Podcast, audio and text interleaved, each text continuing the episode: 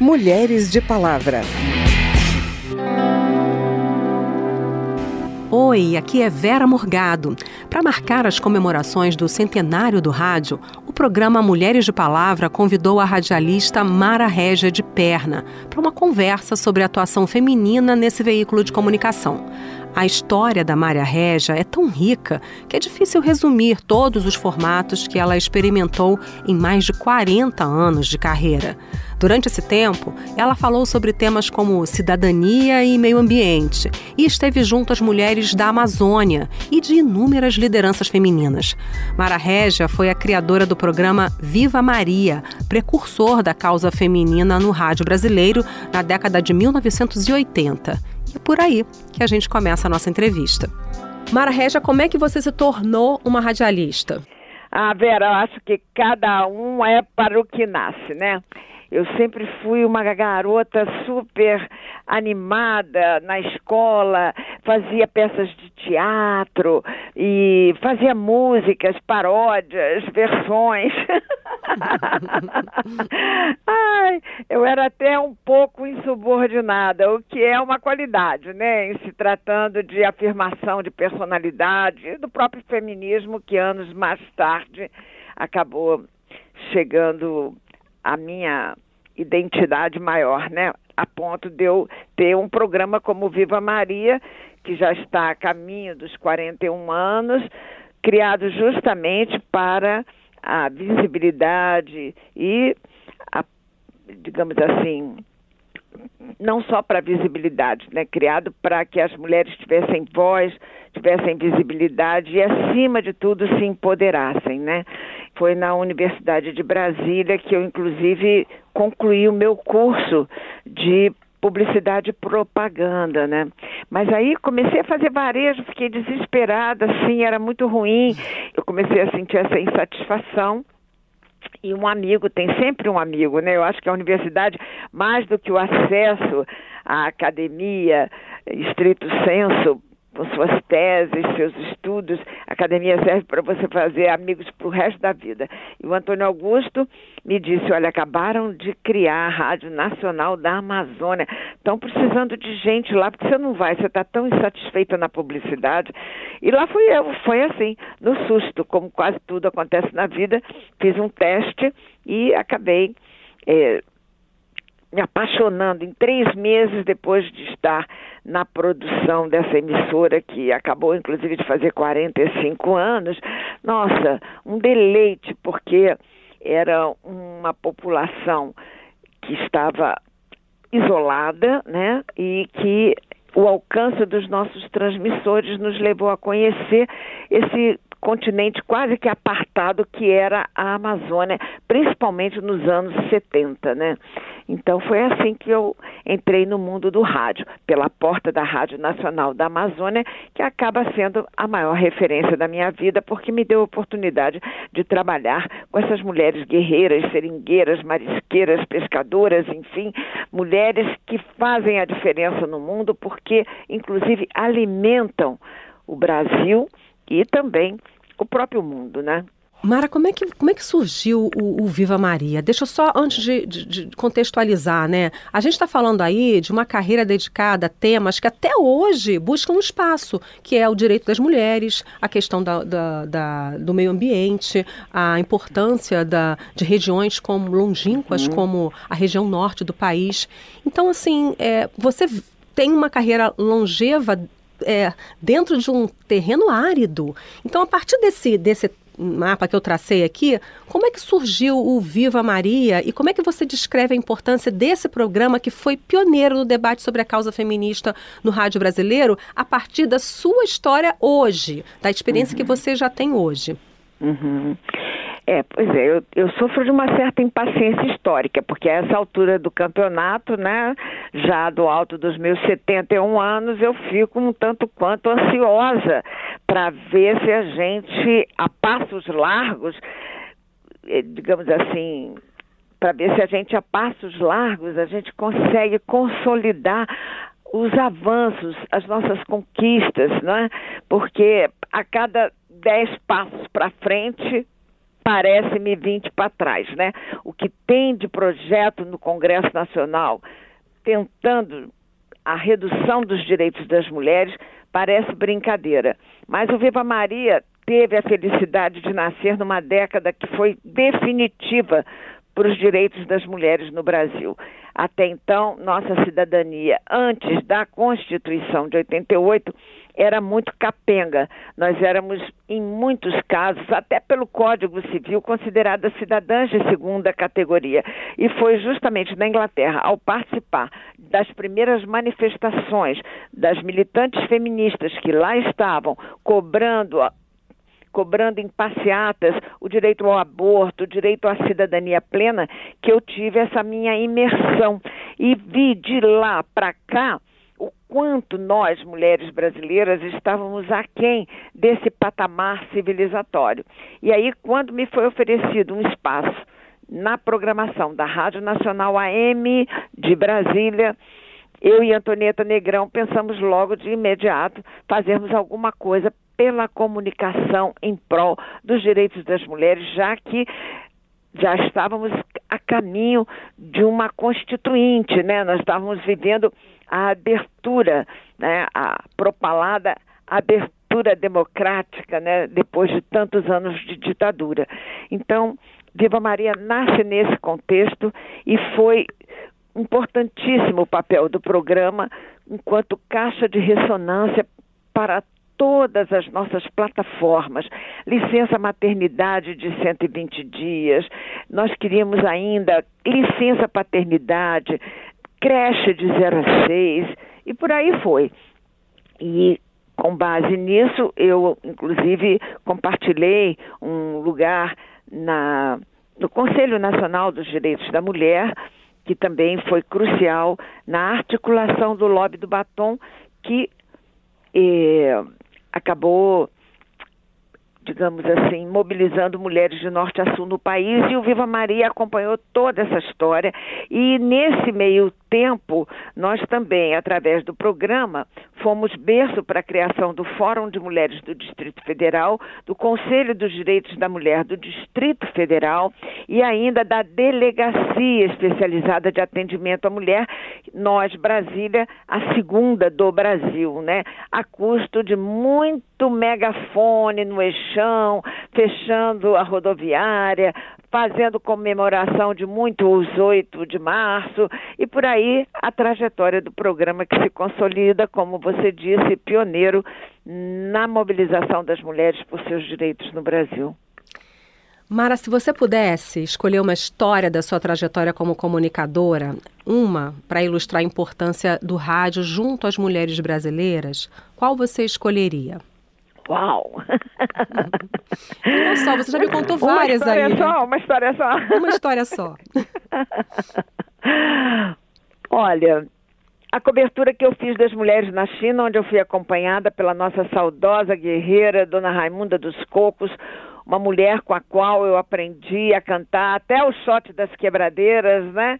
E também acabei me formando no potencial do Babaçu, na resistência dessas mulheres que até hoje são muito inspiradoras para qualquer luta, para qualquer uh, análise que se vá fazer do potencial que as mulheres têm de domar o grande, né? Porque elas são resistência até hoje. Dona Raimunda, exemplo disso, fomos para a China juntas e lá ela teve oportunidade não só de apresentar o babaçu com a farinha, com o mesocarpo, com até mesmo a palmeira, não é?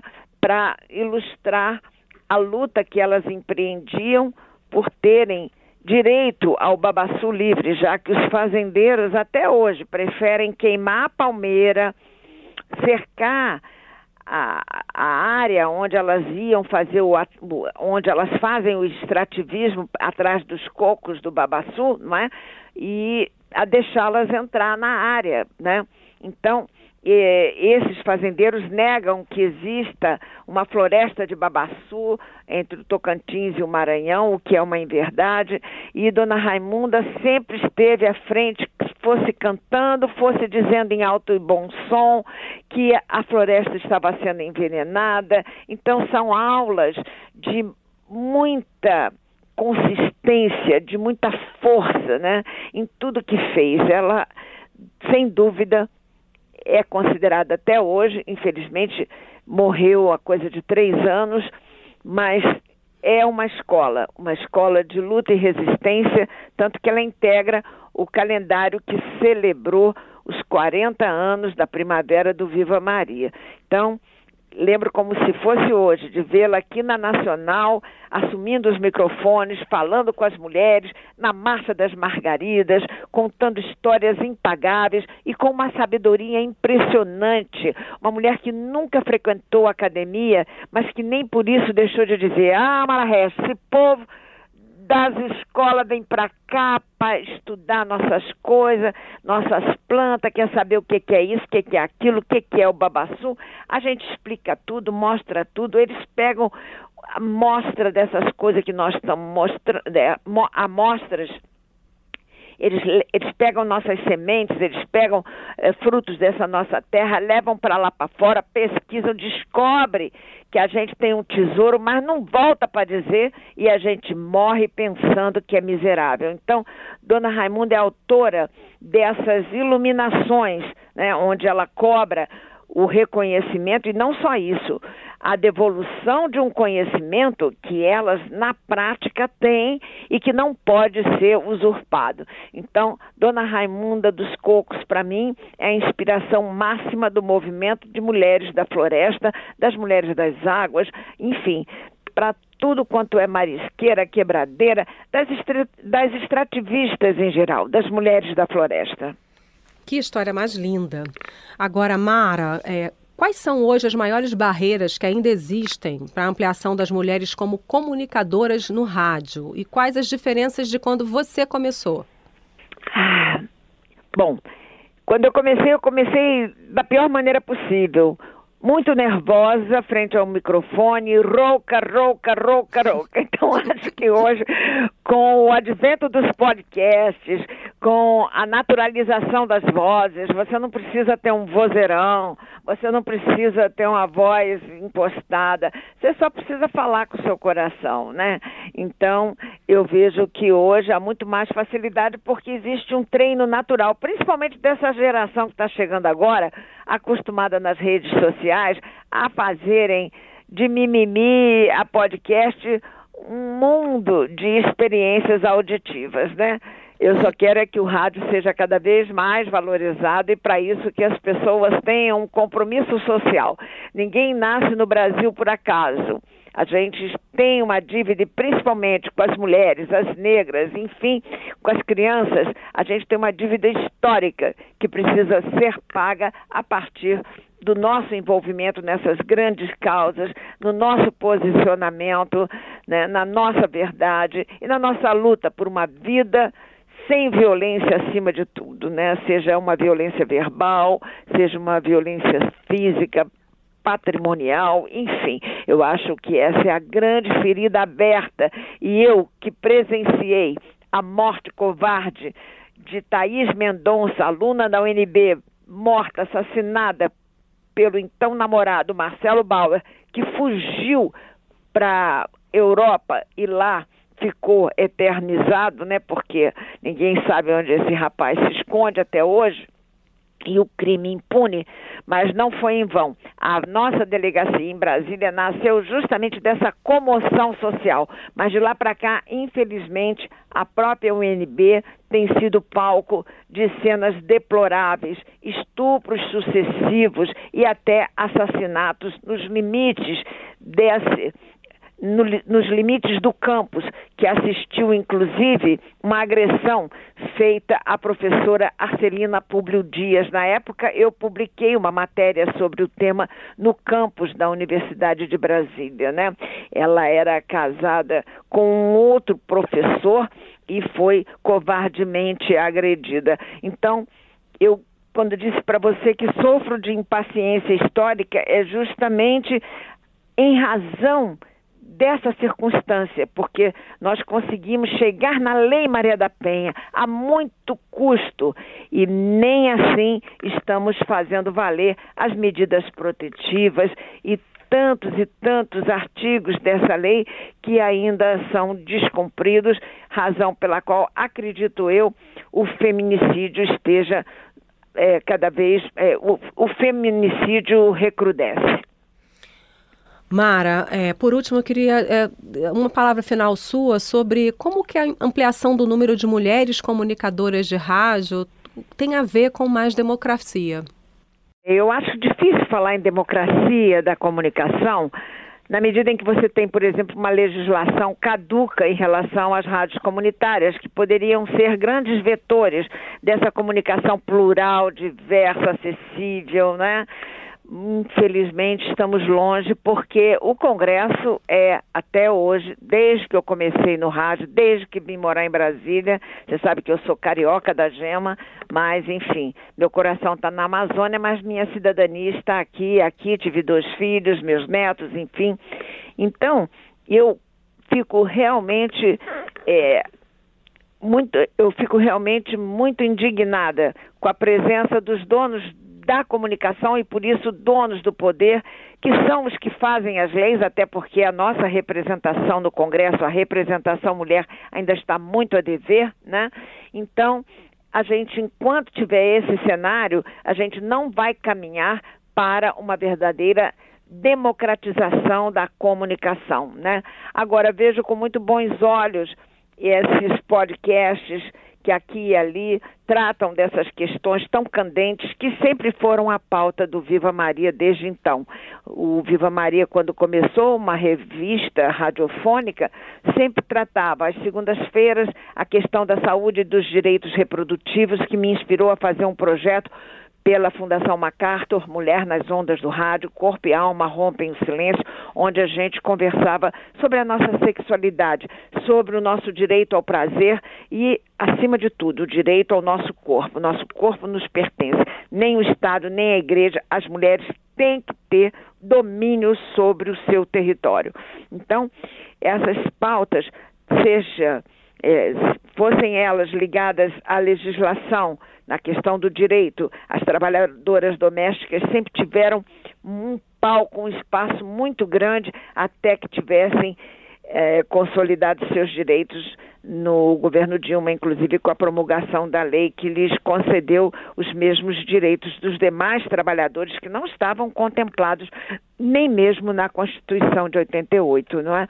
Então, por tudo isso, eu vejo com muita alegria essas jovens comunicadoras que se animam a ter essa experiência única na vida, que é você poder ah, estar no ar. É como se você estivesse diante de um abismo de mãos vazias, e para isso você precisa estudar, ter conteúdo, ter escuta, uma escuta privilegiada, ouvir muitas mulheres em rodas de conversa, para você poder abraçar com muita força, raça e fé, essa estranha mania de ter fé na vida e na luta, que é, sem dúvida alguma, o, a, a música tema do nosso programa há mais de 40 anos. Ah, Mara, que bacana essa conversa com você, que prazer, que privilégio. Ah, eu que agradeço. A Mara Régia é tão apaixonada pelo trabalho dela que depois da entrevista ela me enviou um áudio com o que ela chamou de Declaração de Amor pelo Rádio, que completa 100 anos. Oi, querida. Eu só esqueci de dizer para você que o rádio e eu somos uma coisa só. Ninguém, em momento algum na minha vida, nem coisa alguma, me deu tamanho prazer eu realmente vivo o rádio 24 horas a cada dia e acho que muito dessa energia vem dos muitos kilohertz que eu venho acumulando ao longo dessa trajetória há mais de 41 anos, né? Então eu queria deixar essa declaração de amor a esse rádio centenário, tantas vezes ameaçado de morte e que sobrevive, se reinventa e os podcasts estão aí mesmo que não nos deixam mentir, tá bom? Um beijo. Esse foi mais um programa da Rádio Câmara em homenagem aos 100 anos de rádio no Brasil. Acompanhe nossa programação especial no site radio.câmara.leg.br.